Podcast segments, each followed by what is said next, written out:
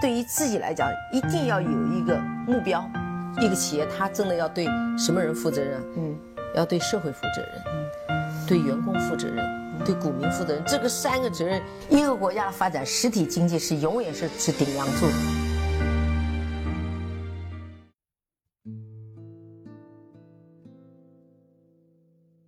各位好啊，给你一个真实生动的格力电器，我们给的比你要的多。今天啊，分享一个白老师前面在得到学的一门课程啊，叫张小雨的个人投资课。其中有一节课呢，我认为对个人投资者来说是一个非常重要的一门课程，就是到底我们个人投资者是应该投资个股呢，还是应该投资指数基金呢？到底哪一个品类才可以帮助我们获得更持续、更长久的回报呢？因为版权的原因呢，我没有办法把这节课的音频给大家去呃收听。那我是用白老师自己的语言跟大家把这节课做一个简单的分享。那我们谈到投资或者是理财呢，我们肯定会想到三个字，就是去买股票。的确啊，股票从长期来看是增长最好的一种资产，而且在过去的二十年上呢，的确也有一批创造了巨大价值的好公司。我们身边其实一定有人买了腾讯、茅台、格力、亚马逊、苹果的股票赚了大钱。当然，我们有身边很多人买了股票去赔了钱。那么问题就来了，我们到底应不应该买股票呢？作者告诉我们说，他认为啊，作为一名普通的投资者，想要靠个股去赚钱是非常非常困难的。因为什么呢？因为选中个股的几率实在是太低了，选中好股票实在是太难了。我们很多人啊，都大大低估了买到一只好股票的难度啊。那么。我们今天呢，就来聊聊这个话题。以前呢，我们说买股票难呢，往往说的是金融知识很复杂，市场涨跌没有规律啊，分析公司的股票呢，需要很多的专业能力等等等等。其实呢，呃，买股票这件事儿，你会发现它的难点是在更高的一个维度上的。我来举个例子啊，当我们买股票的时候呢，自然说的是买上市公司的股票嘛。那提到上市公司呢，很多人的第一印象肯定是大公司、好公司才能够上市嘛。但是，呃，作者要告诉我们，其实绝大部分的上市公司其实是非常糟糕的。所以，当我们买股票的时候呢，买到烂公司的概率要远远比买到好公司的概率要大得多得多。所以呢，亏损的可能性非常大。可能我们这么讲跟我们的常识有点不符啊。那我们来看一组数据啊。我们先来看美国，好吧？用美国标普五百的指数来说，这个指数呢，基本上涵盖了美国最大、最好、最有代表性的五百家公司。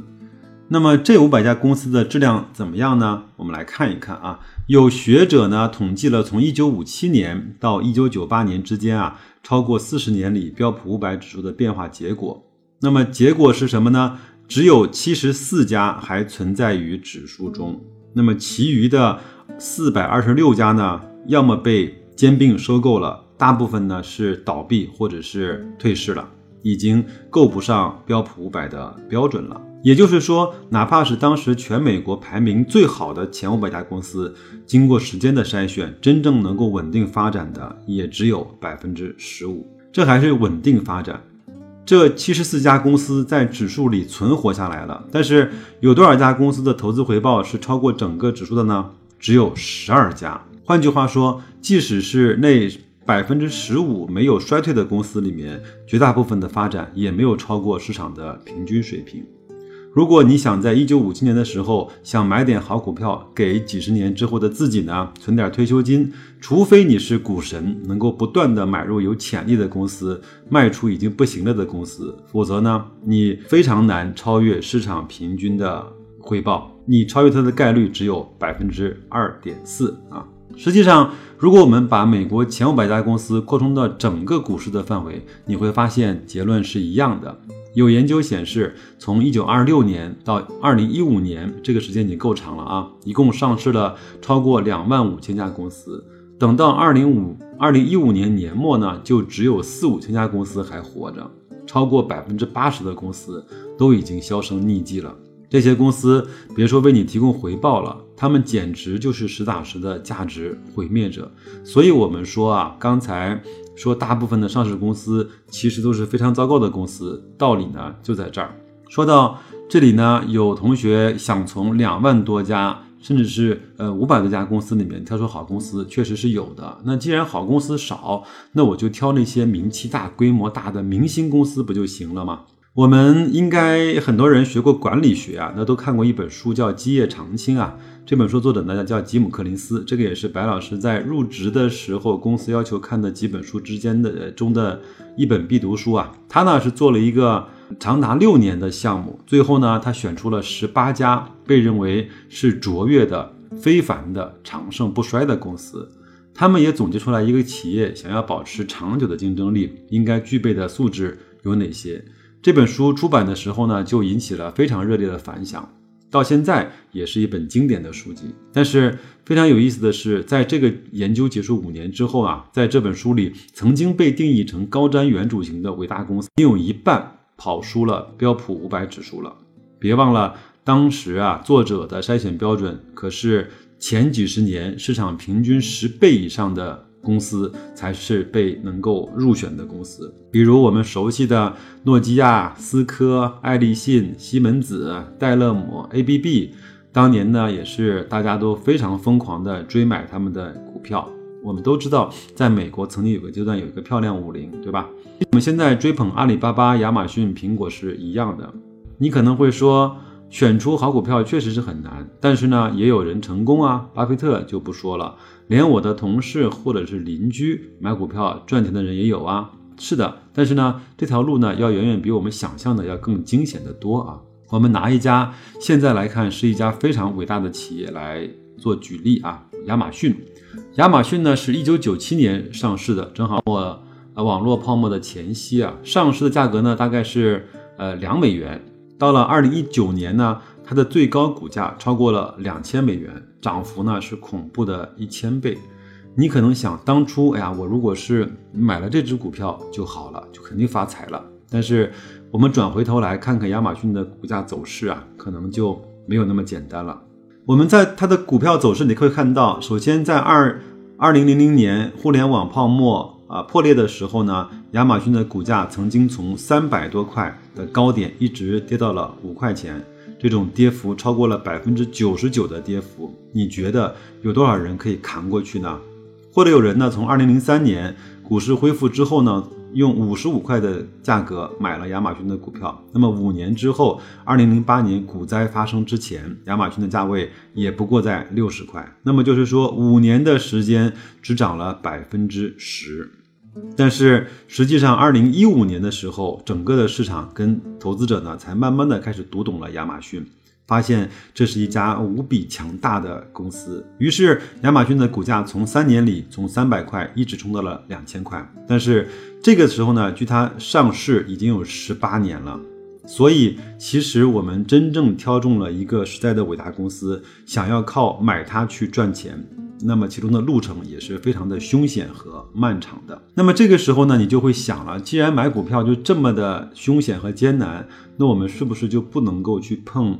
资本市场了，我知道呢，很多人在理财文章啊或者书籍里面都听过指数基金这个东西。所谓的股票指数基金呢，说的就是一个购买一篮子公司股票的基金。比如我们刚才说的标普五百就有相对的基金，还有我们中国内地的沪深三百指数基金等等。通过购买了指数基金呢，相当于就是一次性购买了很多的公司。但是呢，我在这儿呢想修正一个观念，就是很多人提到指数基金呢，都会把它。呃，认为是一种相对保守、安全的投资方法，因为它不可以选择股票，而是把大部分市场买下来，保证自己获得平均收益。这个说法呢，其实是有失偏颇的。核心原因呢，就是很多人不知道，一个股票指数的增长往往是少量的明星公司带动的，这一点非常重要。我相信，包括白老师在几年前，包括很多呃听我节目的朋友们，对这个概念还不是那么的明晰。我们下面呢，就花一点时间来去把这个概念讲的稍微的透彻一些。拿香港的恒生指数来说啊，从二零零八年的六月十号到二零一八年的六月十号。恒生指数整体市值从十一万亿涨到了二十万亿港币，涨了九万亿。但是在这九万亿里面，有接近的四万亿，也就是百分之四十多的比例，都是来自于一家公司，那么就是腾讯。实际上，美国的公司啊，情况也是一样。著名的金融学家威廉伯斯坦就统计过，美国的股市从一九二六年以来，所有的投资回报都来自于表现最好的一千只股票，这占整个美国市场的百分之四。百分之四的公司提供了百分之百的回报，这意味着什么呢？意味着其余的百分之九十六的公司要么没有提供回报，要么提供的甚至是负向的回报。这个百分之四这个比例，我曾经在我的圈子里发过一个问询，发过一个竞猜，呃，我们也都有了这方面的一些讨论。这意味着呢，我们如果要去买指数基金，其实不是一种被动的投资。更像是主动的让自己能够押中这些带来回报的好公司。特别有能力的同学呢，当然可以认为自己能够买出那百分之四，而且能够扛过持有这些公司的股票的艰难的旅程。但是呢，对很多小白或者是初入投资市场是或者是没有什么时间去研究的投资者来说呢，买指数基金其实是更加理性的选择。那我们来总结一下这个课程的内容啊。想挑中一只好股票是非常非常难的，并且是概率非常低的事情。上市公司里面的烂公司要比好公司要多得多，即使是名气很大的公司，他们也很难长时间保证竞争力。哪怕你挑中了好公司，真正获得收益的那一天也是非常非常漫长的。所以呢，作为普通投资者，放弃挑选个股，选择指数基金，其实是更加明智的选择。这个呢，就是张小雨的这门课程的这一节课程。那我呢，也是花了一点心思来去做了一下我们整个上证五零啊这个指数的一些变化。那我先把上证五零的基本情况呢跟大家去介绍一下啊。上证五零顾名思义啊，就是在上海证券交易所呢挑选。呃，五十只规模最大啊，流动性最好、最具代表性的五十只股票作为样本股啊，那以便呢综合反映上海证券市场最有市场影响力的一批龙头企业的整体状况。它呢是二零零四年的一月二号起正式发布的，距今已经有十五年了。它的选样方法呢是根据总市值和成交金额。对股票进行综合的排名，选取前五十位啊，市场表现异常，并经专家委员会认定不是特别好的股票，就把它从样本里面拿掉啊。那我们都知道了，它它的选股的方法主要有两个，一个是总市值，一个是成交金额。第一你得大，第二呢你得流动性得好，是吧？那我们来看一看啊，那我我们也不从二零零四年开始看了，我们从二零零八年看好吗？二零零八年正好是。大牛市的第二年嘛，我我我统计了一下，二零零八年的上证五零的样本股到二零一八年来看，只有二十一家，就是连一半都不到的样本股还在二零一八年的名单中。那么它们分别是中国银行、浦发银行、中国石化建设银行、工商银行、兴业银行。烟台万华现在叫万华化学，对吧？中国国航、民生银行、中国联通、交通银行、招商银行、中国人寿、中国神华、贵州茅台、呃中信证券、中国石油、宝钢股份、上海汽车、保利地产和伊利股份。看到这里面主要是以银行啊，包括一些大的国企啊为主，对吧？在二零零四年的初始名单中啊，在二零零八年来看。只有二十家了，就是说，从它建立的二零零四年开始，只过了四五年的时间，在二零零八年的名单中也仅剩下了二十家。那么，二零二零零八年的名单中，到二零一八年也只有二十一家能够剩下来了。那么，从二零一九年的最新的上证五零的样本股里面，二零零四年的初始名单中仅剩下了七家公司。这七家公司是中国联通、招商银行、上海汽车、浦发银行、民生银行、中信证券和中国石化。其实呢，我们中国的资本市场的历史呢，并不算很长，也就短短的二十来年。但是就这样的变化，我们挑选中国最好的和最有流动性的五十家公司的标准来看，都发生了如此大的变化。十五年也只有七家公司能够持续的能够留在这五十家的。名单中，我们如果再去比较一下沪深三百、上证幺八零或者是中证五百，那么我相信它的呃流失率和替代率也就会更高。但是呢，不妨碍上证五零呢从二零零四年的一千点开始，一直涨到了二零零七年大牛市的四千七百七十二点，那现在又是回到了两千八百九十七点左右啊，是这样的一个波动的情况。指数呢还依然在上涨，但是我不知道谁能够在这样的时间段里获得超越上证五零的呃投资回报的业绩。那如果你没有信心的话，那不妨去研究一下上证五零和沪深三百这样的一个呃投资的品类。个人认为呢，呃，像这样的投资品类有很多种的玩法，你可以在场外可以去无脑的在一个相对估值比较正常的情况下去做定投。第二呢，你也可以在场内呢。呃，去做一些定投，手工的定投，或者是做一些平时的网格也可以。另外呢，如果你还再会进阶的话，你也可以用上证五零的 ETF 呢去做一些啊套利，可以用一篮子一篮子股票换回指数，也可以用指数再换回。股票，从而去实现一定的套利。